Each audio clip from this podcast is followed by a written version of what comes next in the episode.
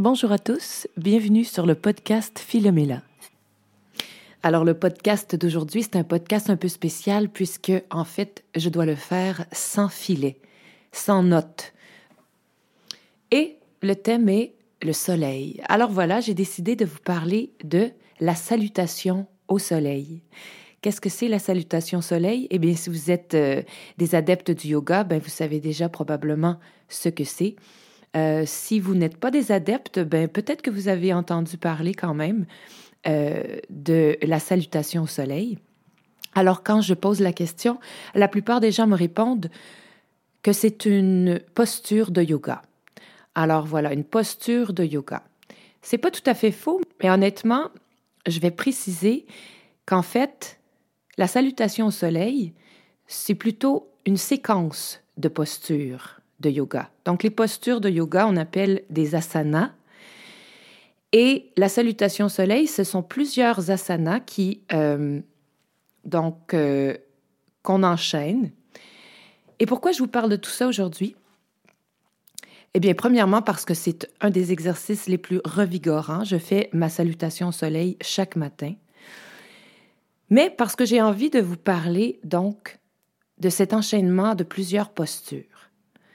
Alors, ce qu'on oublie parfois dans le yoga, mais aussi dans d'autres sphères, c'est que ces postures, en fait, ce ne, sont, ce ne sont que des points de repère. En fait, dans la vie, rien n'est fixe. Certains maîtres de yoga vont nous encourager à rechercher l'immobilité. Eh bien, moi, je suis plutôt quelqu'un qui croit que rien n'est immobile que dans toute position, il y a des micro-mouvements. L'immobilité n'existe pas. Et ce qui nous intéresse dans euh, la salutation soleil, ce sont non seulement les postures, mais le chemin que l'on prend pour prendre la posture et passer d'une posture à une autre. C'est un petit peu la même chose en chant. On a des notes on a des notes qui sont écrites sur une partition ou qu'on entend. Mais ce qui est le plus important, c'est le chemin entre chaque note. Comment je vais passer d'une note à une autre? Voilà. Donc, pour moi, quand je chante, je pense salutation soleil, je pense enchaînement de différents états et comment tout ça s'imbrique et comment je passe harmonieusement d'un état à un autre, d'une position à une autre. Parce que chanter, c'est aussi prendre des positions. La bouche prend une position, la langue prend une position.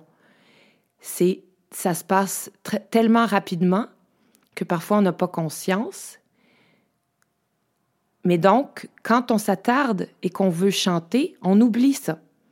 Et là, on s'attarde sur les postures, sur les notes, au lieu de se concentrer sur le passage d'une posture à une autre, d'une note à une autre.